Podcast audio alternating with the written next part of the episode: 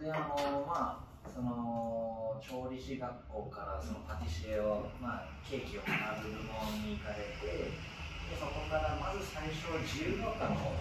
モンブランですかね、入られたの。は、はい、そこからちょっとコーヒーハウス西谷さんをまあ開業するまでちょっとだけ流れを。えー、っとまあその時が19なんで高卒で専門1年。ですぐ現場なんでそこから開業までは、えー、10何年だ20 15年余りですかね、まあ、ちょっと駆け足するともともとパティシエになりたくて将来お菓子屋さんをやりたくて、まあ、専門から洋菓子屋にこう入ったんですけども、まあ、一つだけ、まあ、懸念していたというかそのネックになっていた部分が自分の体質はあの、まあ、重度のアトピー性皮膚炎を持っていたのでまあ本当に何だろう常にこうかき傷切り傷、まあ、見た目もそうですけども、まあ、とにかくこう全身傷だらけのバンドエイドだらけの、まあ、幼少期というか、まあ、子供の頃ずっとそういう生活をしていたので、はい、なかなかこう生菓子を扱うっていうのは難しいだろうなと思っていたんですけども、まあでもやってみないとわからないし何か現場に入れば解決策はあるだろうなと思って、まあ、モンブランに入社してで働かせてもらっていたんですけれども、まあ、実際はやっぱりこう汚職汚職無料給付じゃないですけども、まあ、その金の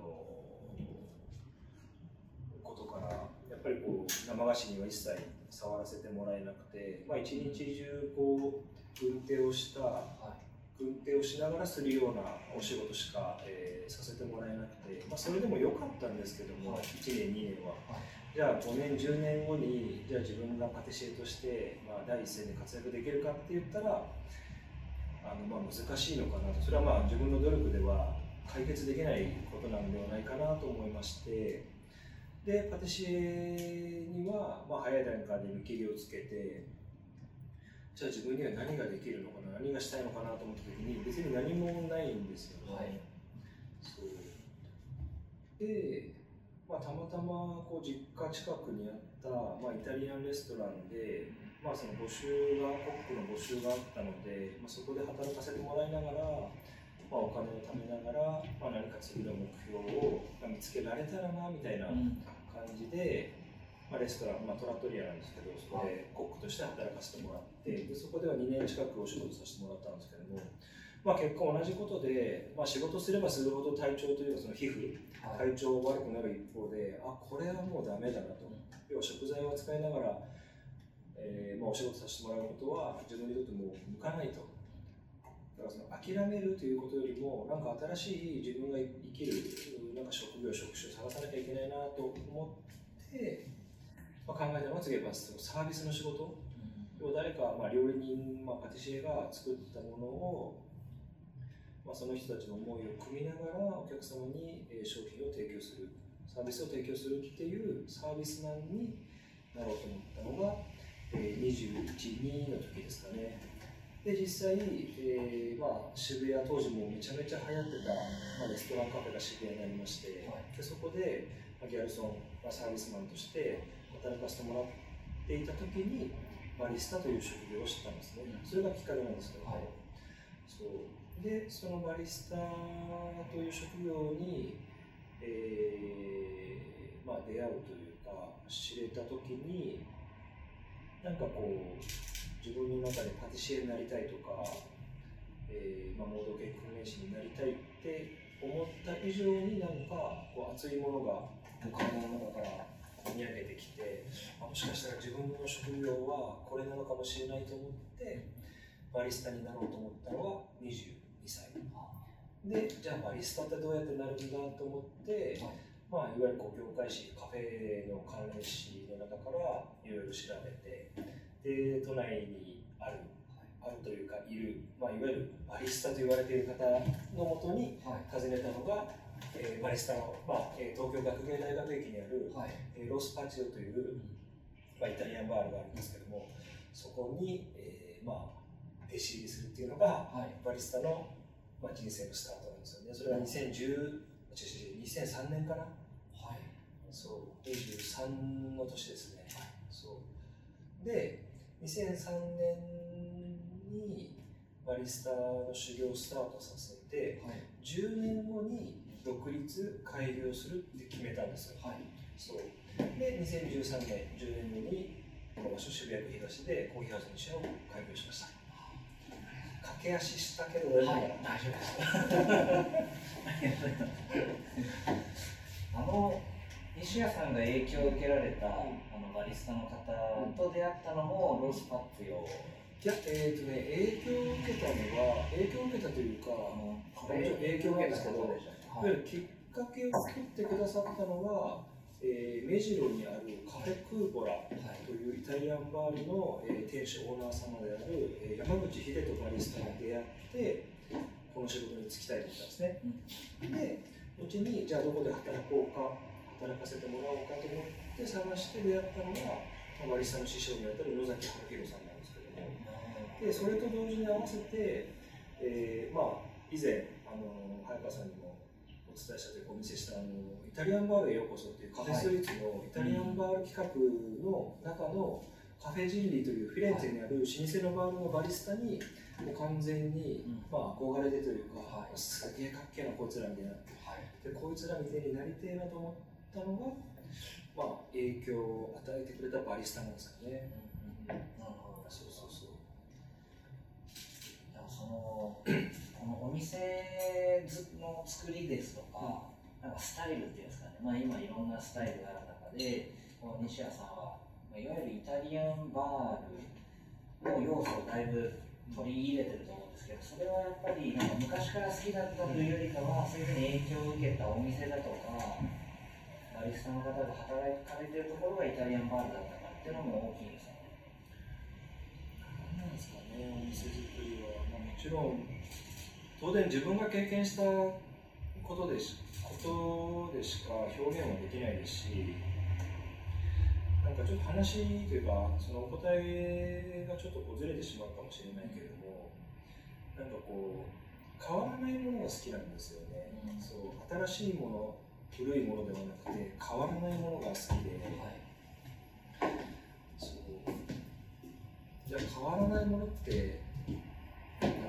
他に表現するとどういうことかっていうと、なんかこう突出したものがないというか、そう目立つものがないというか、はい、そういったものが好きなんですよね。そう。まあ、それが必然とイタリアンバールっていうまあ表現なのかもしれないですけども、バールってじゃあ何だっていうと、イタリア、まあ、イタリア独自の、まあ、店舗形態というか、本当にバールって何って言われてもちょっとなかなかおなんだろうなこう箇条書きにして説明するのが難しいぐらい、はい、本当やっぱイタリア独特の店舗形態なんですよね、うん、そうそれをね真似していろんな国の方がイタリアンバールを自国でやってるんですけどもそれはうまくいかないんですよね、うん、そうそうそう。まあうまくいかないと言ってはいけないですけども、まあ、難しいんですよね、うん、なぜなら私も日本人だしお客様も日本人だからイタリア独自の店舗形態を持ってきたからってそのシステムを持ってきたからってじゃあイタリアのように場合を使われるかしたらそれはまた別の話で、うん、そう。だからなんか当たり前のようにカウンターがあってまあ、エスプレッソマシンがあってっていうなんていうんですかね、そう。斬新でもないし新しく目新しいものでもないしかといって何かのシステム古くねっていうわけでもないしなんていうんですかね変わらないものが好きなんですか？いやなんか確か今お話聞いててなんか思い浮かべるこの今人気のカフェとか、まあ、コーヒーショップって、まあ、そのシンボルとなるこう焙煎機がドンと置いてあったりですとか、まあ、色を何かに統一して、あそこのお店ってこんなイメージだよねっていう作り方をしてたりとか何か突出させることを考えてる店作りが多いと思うんですけども西田さんはそれをあえてそうですね何一つ突出させたくないから、うん、そう。そうなんですよね。そうそうなるとこのお店ってのは地域に溶け込むみたいな。そうそうそう。まあもちろんそのなんだろうな。開業する時のまあ意気込みじゃないですけども、はい、まあね月並みだけど地域に目指した店舗作り地域で一番じゃないけどもじゃあその地域にえーまあ、機能的なお店になるには、まあ、何が必要なのか何ができるのかっていうことをちゃんと、えーまあ、開業までの時間、まあ、徹底的に、まあ、実際この辺本当にずっと空いてる時間をずっとぐるぐるぐるぐる散歩したり近所の飲食店さん入らせてもらってそういう肌感で、えーまあ、何を求められてるのかっていうのを感じながらお店作りをしましたね。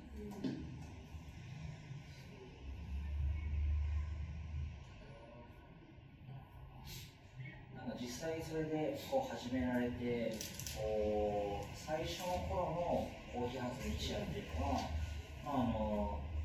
以前働かれてたお店のファンの方とかも来られると思うんですけど実際どんなふうなこうお客様の層というかやっぱ地域の方が多くてそうですね、まあ、このお店の場所が、えーまあ、最寄りは渋谷駅なんですけども、はい。まあ、渋谷駅から徒歩、まあ、10分強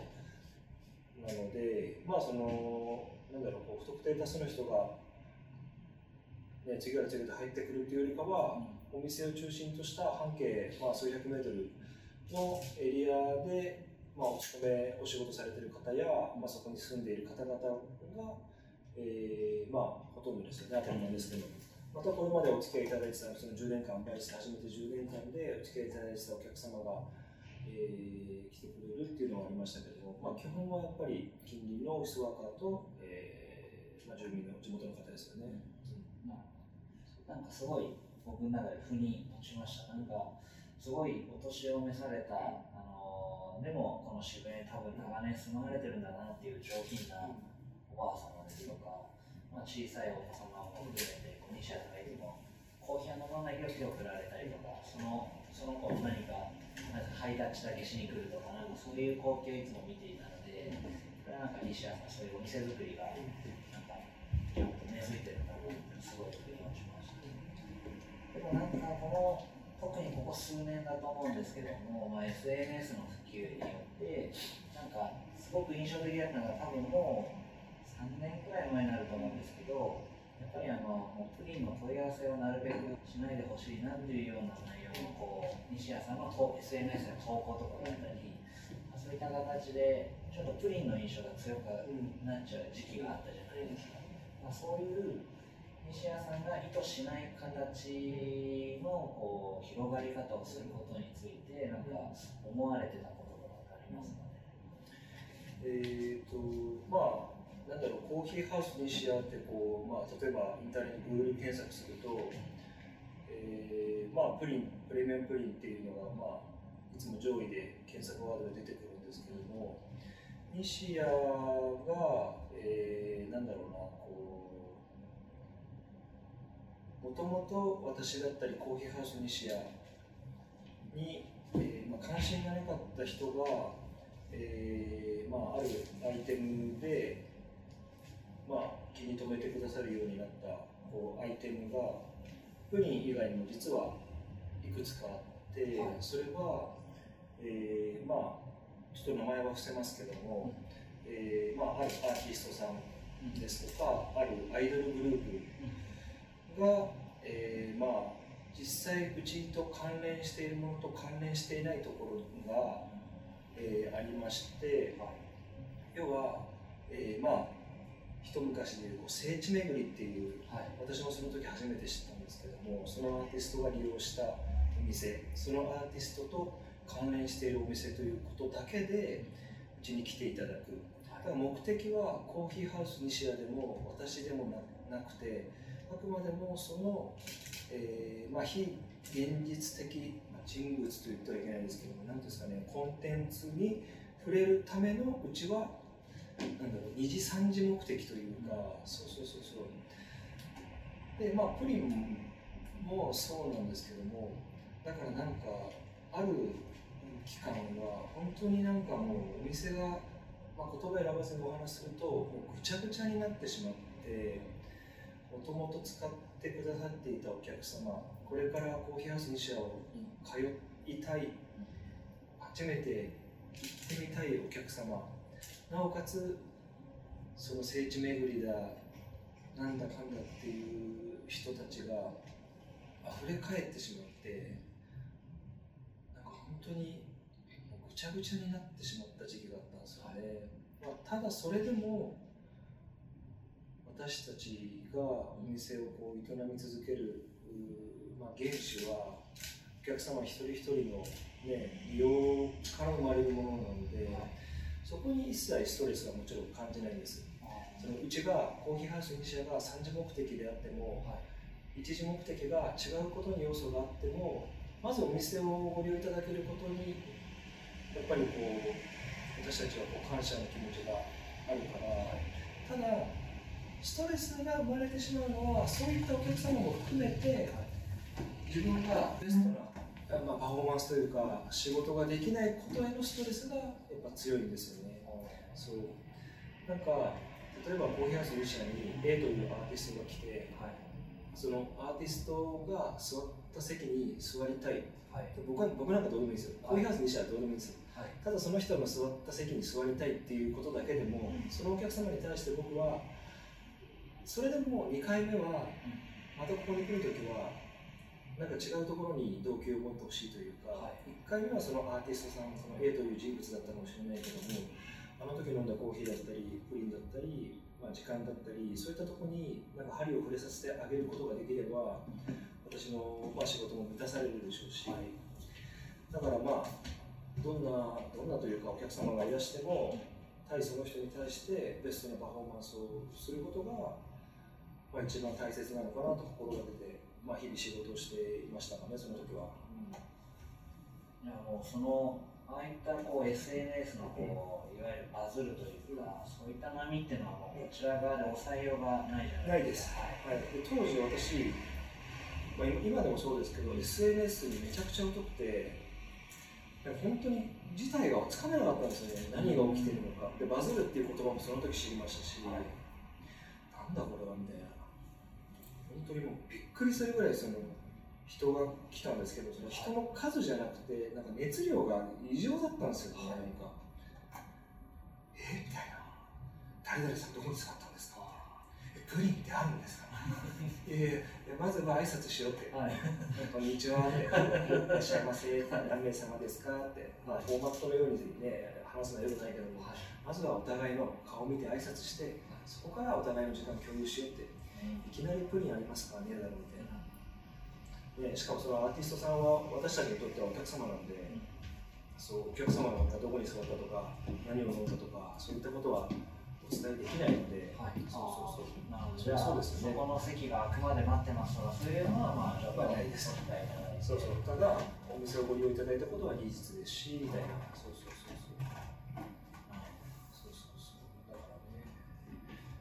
まあ自分たちでコントロールというかそのバズ